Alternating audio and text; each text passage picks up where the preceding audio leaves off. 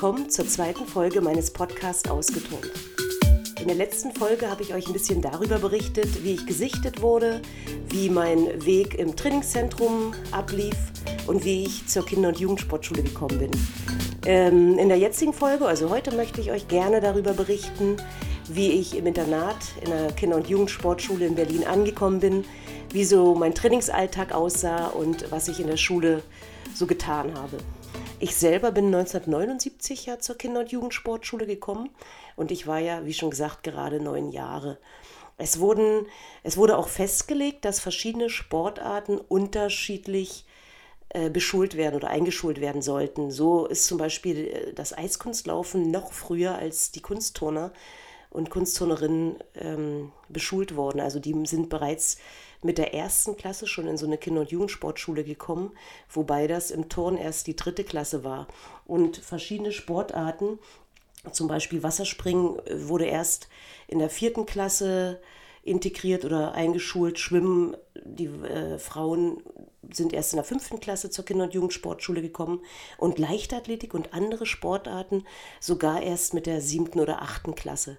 Wobei immer die Frauen etwas früher ähm, in die Kinder- und Jugendsportschulen eingeschult worden sind, um vielleicht eine, eine optimalere Förderung zu genießen. Das weiß ich nicht genau, warum das so gemacht wurde. Es ist auf jeden Fall so gewesen. Dynamo Berlin. Dort bin ich dann also jetzt angekommen. Im Alter von neun Jahren. Es war überwältigend, es war einfach riesig. Die, äh, das Areal umfasst heute 45 Hektar ähm, mit, mit äh, verschiedenen Sportanlagen, darunter zwei Turnhallen, drei äh, Eisschnelllaufhallen, äh, verschiedene Schwimmhallen und so weiter. Also das kann man sich so gar nicht vorstellen. Das war wie eine eigene Stadt in der Stadt.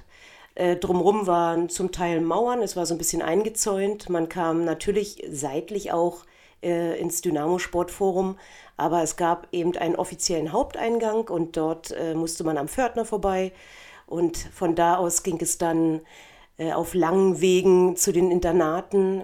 Ähm, an, am Anfang vom Sportforum waren so die Eisschnelllaufhallen und die Internate und Essensräume für die Sportler, die einfach schon im Nationalkader kamen. Und je weiter man nach hinten ins Sportforum kam, dort waren dann die Schulen und die ähm, Internate für die Sportler, die quasi gerade neu angefangen haben. Ne? Und wir waren dann natürlich relativ weit hinten und auch die Turnhalle war so das letzte Gebäude bei, äh, im Sportforum. Da kamen dann auch nicht mehr allzu viele Leute hin, weil es war nun schon wirklich eine ganze Strecke bis dahin. Und wir waren damals mit mehreren Kindern in einem Zimmer. Äh, so ein Internat hatte vier Etagen. Auf jeder Etage waren riesenlange Flure, zehn Zimmer auf jeder Seite. Und es gab immer so zwischen vier Bett- und drei Bettzimmern und das war natürlich als Kind schon super spannend. Ne, wir hatten ähm, einfach jede Menge Spaß. Äh, das ist quasi wie Ferienlager. Wer, wer sowas kennt ähm, und sich das vorstellen kann. Und ich war mit, mit guten Freundinnen untergebracht und wir hatten so typische Internatsmöbel. Also das, ähm, das sind Möbel gewesen, die einfach da, dadurch brilliert haben, dass sie super hässlich waren. Das war dann so ein äh, Kirschholz-Imitat. Und ich hatte da letztens erst noch ein bisschen zu gegoogelt und fand das ganz lustig, dass die Produktlinie der DDR ähm, beschrieben wurde mit, sie kam unspektakulär daher. Und das kann ich auch nur bestätigen. Die Produktlinie der DDR hieß Vernunft in Form. Und ganz ehrlich, was will man bei Vernunft in Form auch erwarten? Als äh, Möbel, die einfach nur dazu dienen, dass sie funktionieren und nicht ein bisschen nett aussehen. Aber genug von den Ideen zur Inneneinrichtung hin zum Leben im Internat. Ich war im ersten Jahr mit drei meiner Turnerkolleginnen äh, im Dreibettzimmer. Wir hatten jeder einen Schrank. Da war auf der rechten Seite, wie man das so kennt, Platz für Bügel und auf der linken Seite ein paar Regale. Und jeder hatte noch genau ein Regal, wo er seine Bücher oder was er für die Schule brauchte, abstellen konnte. Es war also wirklich super, super minimalistisch. Und dennoch muss ich sagen, es war äh, ausreichend. Wir hatten im Internat auf jeder Etage einen Erzieher. Ganz unten gab es dann ähm, im Eingangsbereich einen, so einen kleinen Pförtner. Da gab es eine Telefonanlage und immer wenn wir dann irgendwie doch mal von zu Hause einen Anruf bekommen haben, konnten wir von ganz oben, wir waren nämlich in der vierten Etage untergebracht, nach unten rennen und dort mit unseren Eltern telefonieren. Und das äh, Netteste war immer, wenn dann die Dame oder der Herr, der unten Dienst hatte, vergessen hat, umzustellen, konnte das ganze Internat mithören, was wir gerade mit unseren Eltern besprochen haben. Wir hatten zumeist weibliche Erzieher, also Erzieherinnen, und die haben sich immer so ein bisschen auch als Elternersatz gesehen, aber dieser sozialistische Gedanke und die Linie der Erziehung schwang halt immer mit und somit war da auch wirklich wenig ähm, Mütterliches dabei. Also wir mochten die einen mehr, die anderen weniger, aber im Großen und Ganzen haben wir die Erzieher nicht als Erziehungsperson gesehen, sondern nur, wenn wir organisatorisch irgendwas zu regeln hatten. Und ähm, mit vielen Anrufen war natürlich auch nichts. Wir zum Beispiel, meine Eltern, wir hatten gar kein Telefon. Und wenn ich jetzt irgendwie mal irgendwie Heimweh hatte oder so, dann konnte ich meine Eltern gar nicht erreichen, sondern musste warten, bis ich am Wochenende wieder zu Hause war. Oder meine Eltern mussten dann zu Nachbarn gehen oder eine Telefonzelle suchen und konnten mich dann eben anrufen. Einige Kinder hatten natürlich Heimweh. Man hat das abends dann gemerkt, wenn die halt einfach doch irgendwie ins Kissen geweint haben. Bei mir ging es sogar. Ich habe ähm, eigentlich immer nur dann Heimweh bekommen, wenn ich Stress in der Turnhalle hatte und jemand benötigt hätte, der mich jetzt so ein bisschen in den Arm nimmt oder auch so ein bisschen schützt vor, vor den Gegebenheiten, mit denen ich dann gerade mal da nicht fertig geworden bin. Ähm, wir hatten zwei Trainer, drei Trainer, zwei Frauen davon, eine Balletttrainerin, eine Trainerin, die für Schwebebalken und Sprung zuständig war und Boden. Und wir hatten einen Trainer, der eigentlich bei allem eben die ähm, Arbeit des Haltens. Also wenn wir sp hohe Sprünge gemacht haben, der hat uns halt in allem äh, Sicher Sicherheit oder Sicherung gegeben. Da war der Trainer so ein bisschen da und auch äh, am Stufenbarren war eigentlich so sein Umfeld oder sein Metier. Mein Trainer war damals ähm, so meine erste Hauptbezugsperson und der war sehr streng, das muss ich schon sagen. Er war aber auch noch fair zu uns. Ne? Also der hat uns immer noch kindgerecht behandelt. Äh, trotzdem gab es äh, immer wieder Problematiken. Ich war eine sehr ängstliche Turnerin und wenn ich mir bestimmte Sachen nicht zugetraut habe, dann musste ich so lange diese Übung wiederholen, bis ich sie gemacht hatte oder geschafft hatte. Und häufig wurde ich dann auch natürlich unter Druck gesetzt, wenn es auf das Wochenende zuging und äh, er wusste, dass wir dann nach Hause fahren. Alle Kinder saßen damals schon im Bargas und wurden in dem kleinen Bus ja abgeholt und die mussten halt dann alle auf mich warten und das hat mich natürlich extrem gestresst und unter Druck gesetzt und ich glaube auch, dass mein Trainer dann das ein oder andere Mal das auch so durchgehen lassen hat und gesagt hat, dann fährst jetzt halt nach Hause und machst es nicht. Und das war aber nicht viel besser, weil ich hatte dann das Gefühl, ich habe meinen Trainer so derartig enttäuscht und bin dann mit dem Gefühl ins, äh, nach Hause gefahren, dass ich überhaupt nichts kann. Außerdem habe ich meinen Trainer enttäuscht. Der will mit mir nichts mehr zu tun haben. Und ich denke, das haben viele Trainer gar nicht mitbekommen, was in so einem äh, Kopf der Kinder abgeht, wenn dann solche Maßnahmen ergriffen werden. Um es an einem Beispiel festzuhalten, um was für Situationen sich da gehandelt hat, möchte ich mal zum Stufenbarren gehen, mein späteres Paradegerät. Der oberste Stufenbarrenholm, der hat eine Höhe von 2,46 Meter. Und um das mal in Relation zu setzen, ich bin mit neun Jahren ins Internat gekommen, war 1,27 Meter groß und hatte 24 Kilo. Und da sieht man, wie gewaltig so ein Turngerät für so ein kleines, leichtes Kind sein kann. Und wenn man dann am oberen Barrenholm turnt, dann ist das schon eine gewaltige Höhe, wenn man da einen Handstand oben drauf machen muss und auch noch direkt in die Barrengasse nach unten auf die Matten schaut. Woher kam jetzt die Angst vor diesem Stufenbarrenangang? Ich habe ja schon gesagt, dass ich mit den Händen auf den unteren Barrenholm fassen musste und dann eine Grätsche wie über so einen Bock zum oberen Barrenholm schaffen musste. Und mir ist es ganz, ganz häufig passiert, dass ich entweder den unteren Barrenholm nicht richtig festgehalten habe und dann kopfüber abgerutscht bin und in die äh, Holmgasse unten auf die Matte gefallen bin oder aber auch, dass ich mit den Füßen hängen geblieben bin. Und anfänglich hat mich dann mein Trainer natürlich aufgefangen, Aber ich hatte dann so ähm, eine Blockade im Kopf, dass ich einfach überhaupt nicht mehr losgesprungen bin und es keinen Weg mehr dahin führte, dass ich diesen Angang machen wollte. Es gab aber auch komischerweise nicht die Möglichkeit, einen anderen Angang zu machen. Und das würde ich heute zum Beispiel anders machen. Ich würde nicht ein Kind in einen Angang zwingen, wo man merkt, dass dieses Kind extreme Blockaden hat. Da würde ich mir ein anderes Element aussuchen. Das war aber, stand überhaupt nicht zur Debatte. Also es musste dieser eine Angang sein und der wurde durchgezwungen mit Ach und Krach. Und das Turn ist so komplex. Man, man lernt das halt auch, indem man stürzt und am Anfang kann man einfach noch nicht so gut stürzen und die ersten oder auch die alle Stürze tun einfach weh. Und daher kommt eben schnell eine, Blockade oder auch eine Angsthaltung. Aber trotz dieser ganzen Ereignisse hat mir das eigentlich nie die Freude in den ersten Jahr, Jahren am Turn genommen. Wir hatten draußen noch Spielplatzgeräte aufgebaut, außerhalb der Turnhalle. Und wir haben selbst manchmal nach Feierabend auch noch an den Klettergerüsten gespielt und weiter Sport getrieben. Daran sieht man, was für eine unbändige Bewegungsfreude wir hatten. Und das ähm, war wirklich die ersten Jahre auch massiv. Wir, wir haben uns gern bewegt, wir sind gerne gerannt, wir hatten Freude. Aber es gab ja nicht nur Turnhalle und Training, sondern es war ein Internat in, mit Schulen und wir mussten natürlich wie jeder andere Schüler in der DDR auch lernen. Und so ein normaler Alltag sah so aus, dass wir morgens gegen halb sieben aufgestanden sind. Dann sind wir gemeinsam damals noch mit den Erzieherinnen in die Mensa gegangen. Dort wurde eine Kleinigkeit gegessen. Dann hat man mit Schule begonnen. Meist waren das zwei Stunden am Vormittag. Von da aus ging es dann direkt ins Training. Und wir hatten immer eine Stunde künstlerische Gymnastik, nannte sich das. Da haben wir unsere Ballettausbildung bekommen.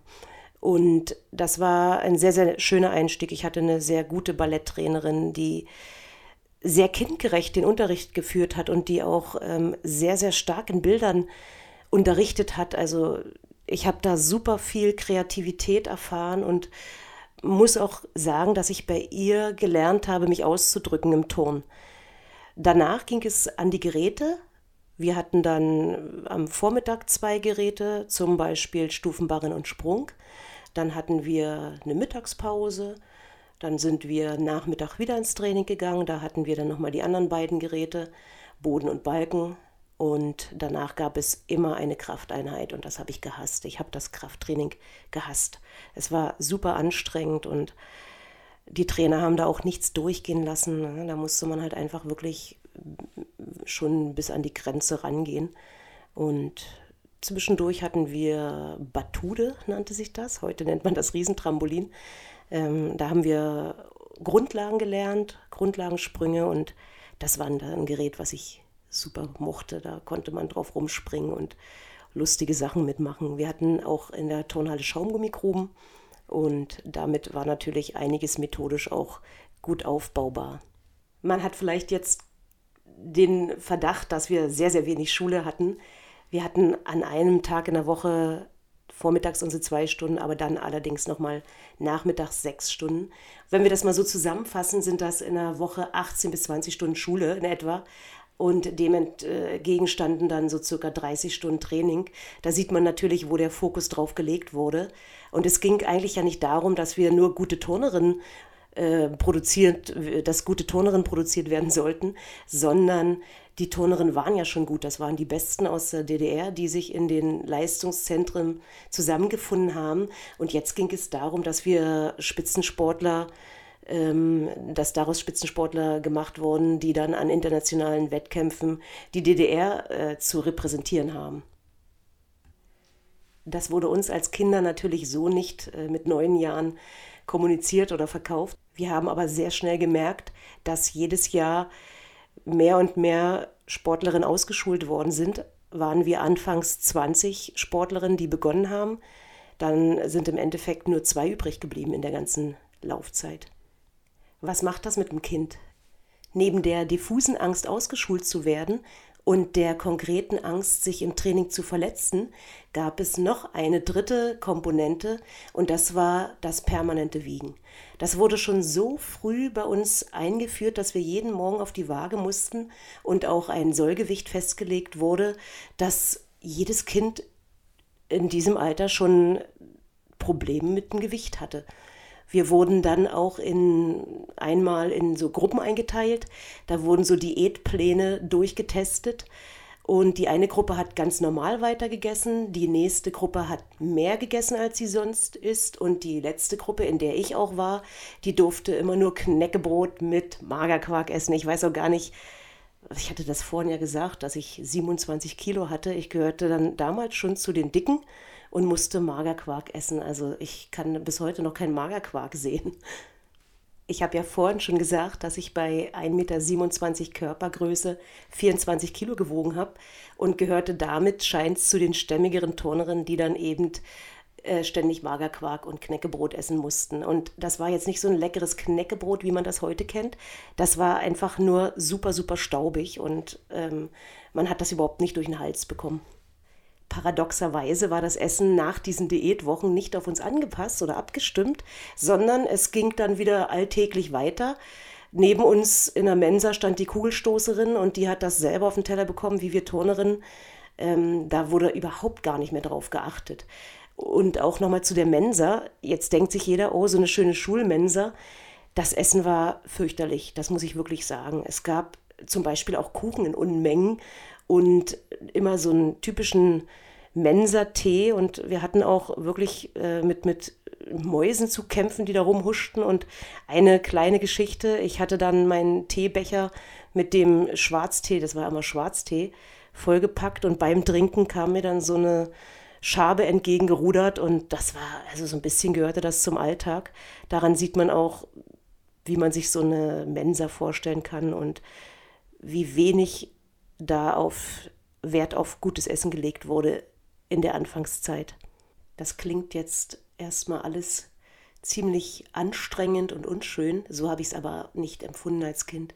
In meiner Anfangszeit war alles noch spannend und ich habe mich super gerne bewegt und ich hatte sehr, sehr viel Freude an der Bewegung. Und die Dinge, die dann eben nebenher passiert sind, haben mich zwar auch geprägt und auch meine Bauchschmerzen zwischenzeitlich verursacht. Im Großen und Ganzen hat mir die Zeit im Internat mit, mit neun aber sehr, sehr gut gefallen. Ich hatte beispielsweise ja auch meine Erfolgserlebnisse. Ich bin mit zehn Jahren den ersten Doppelsalto gesprungen und ich war schon so ein bisschen rebellisch. Mein Trainer hat damals bei der Kinderspadakiade gesagt, dass ich am Boden auf jeden Fall noch eine Doppelmühle springen soll. Das ist also ein Salto rückwärts gestreckt und mit einer doppelten Längsachsendrehung. Äh, heutzutage nennt man das auch Schraube.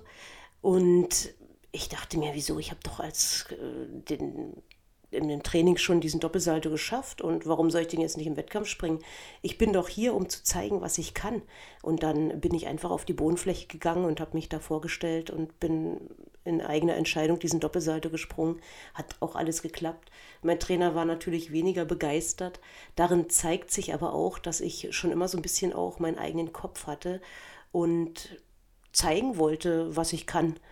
Eine andere Geschichte war, dass ich mitten in einem anderen Wettkampf plötzlich mal meine Bodenübung vergessen habe. Und dann stand ich mitten auf der Fläche mit neun Jahren, oder vielleicht war ich auch schon zehn, äh, das weiß ich nicht mehr so genau, und habe angefangen zu heulen. Und mein Trainer hat dann, mach weiter, mach weiter. Und ich habe zurückgerufen, ich weiß nicht was. Also da sieht man, da war wenig Handlungsmuster vorhanden. Ähm, das sind dann auch so Ereignisse, wo man dann vielleicht denkt, oh Gott, dann ich will nie wieder zum Wettkampf, aber das war nicht so. Ich habe das dann weggesteckt und das war ein bisschen peinlich und beim nächsten Wettkampf lief es eben wieder besser. Meine Familie hat mich dahingehend natürlich immer unterstützt. Die sind zu den Wettkämpfen angereist und haben applaudiert und meine Cousins und Cousinen waren dabei. Und ich hatte natürlich schon so einen Sonderstatus in der Familie, was sich dann auch an den Wochenenden gezeigt hat, wenn ich nach Hause gefahren bin. Dann war es natürlich immer toll und ich war immer ähm, das Kind Nummer eins. Und ich glaube, das, äh, hat sich auch auf so eine Beziehung in der Familie ausgewirkt. Also mein Bruder, der musste dann halt immer zurückstecken. Und ich habe damals schon angefangen, gar keine richtige äh, alltägliche Beziehung äh, in der Familie zu leben, sondern wenn ich zu Hause war, dann war das was Besonderes. Und jeder hat sich gefreut. Und mir wurde sozusagen jeder Wunsch gefühlt von den Augen abgelesen. Und somit gab es alltägliche Problematiken wie in anderen Familien gar nicht, an denen man jetzt zum Beispiel auch ähm, wachsen kann oder auch den sozialen Umgang miteinander lernen kann. Den hatten wir dann natürlich im Internat und wir haben uns da selber unterstützt und ähm, die Erzieher haben wir meist gemieden, so gut es ging. Wir hatten, wie schon gesagt, einige, die mochten wir und einige, die mochten wir gar nicht an Erzieherinnen. Was wir auch hatten, das waren häusliche Pflichten, die wir absolvieren mussten. Wir haben dann entweder am Abend noch den Flur putzen müssen, den ewig lang, oder wir mussten die Treppe putzen. Und da wurde auch immer darauf Wert gelegt, dass das vernünftig gemacht wurde. Wir hatten immer im Zimmer dann auch Fegedienst, Wischdienst, Papierkorbdienst, sodass also auch gelernt wurde, wie man sich in so einem Zimmer organisieren kann und die häuslichen Pflichten zu absolvieren hat. Das war ganz, ganz wichtig. Und da gab es natürlich auch zwischen uns Kindern Stressproblematiken, wenn der eine oder die eine, besser gesagt, nicht richtig gefegt hat oder mal mal wieder den Mülleimer nicht rausgebracht hatte. Aber das sind alles so kleine Dinge, die gehörten einfach zum Alltag dazu. Die waren im Nachhinein, denke ich, auch sehr, sehr wichtig, dass wir nicht nur Sport getrieben haben, sondern dass wir doch noch ein bisschen Alltägliches zum Leben gelernt haben. Wir sind ähm, im Winter und im Sommer immer in Trainingslager gefahren. Im Winter hatten wir ein Trainingslager, das habe ich super schön in Erinnerung. Das war so eine alte Gaststätte und da haben wir in so einem alten Haus gewohnt und trainiert in diesem Essenssaal. Dann wurden die Stühle zur Seite gerückt und wir haben Krafttraining an Garderobenständern und auf Stühlen gemacht. Am Vormittag und Nachmittag sind wir Ski gefahren ich fand das super, super schön. Also das war eine Zeit, die habe ich unheimlich genossen und das war auch nett mit unseren Trainern, auch wenn das Krafttraining manchmal sehr, sehr anstrengend war, fanden wir alle, das war eine schöne Zeit. Später wurde das dann so gemacht, dass wir nach Johann Georgenstadt umgezogen sind in ein dortiges Trainingslager. Und anfangs gab es da auch noch keine feststehende Turnhalle und später hat man dann eine Turnhalle gebaut und es wurden Turngeräte angeschafft und auf einmal hatte das überhaupt nicht mehr den Flair. Man konnte eben nicht mehr den Abstand gewinnen zum Turnen, sondern man hat wieder das Kunstturnen mitgeschleppt und konnte oder musste an den Geräten trainieren und konnte sich nicht nur auf andere Dinge wie Skifahren oder auch Krafttraining konzentrieren. Im Sommer sind wir dann ähm, auch in Trainingslagern gewesen. Da war dann eben auch Schwimmen angesagt oder auch ähm, viel Athletiktraining, Lauftraining, das war eigentlich immer eine ganz schöne Sache. Was nicht so prickelnd war, dass auch da sehr, sehr krass mit der Essensproblematik umgegangen wurde. Ich weiß noch, ich hatte eine Freundin damals und es gab dann immer Leber und so Nierchen und so ein Krams. Also als Kind, wer isst denn bitte Leber und Nierchen gerne? Oh. Und dann musste das aber aufgegessen werden und ich habe eigentlich alles gegessen, auch wenn es mir nicht geschmeckt hat, dann habe ich es halt gegessen.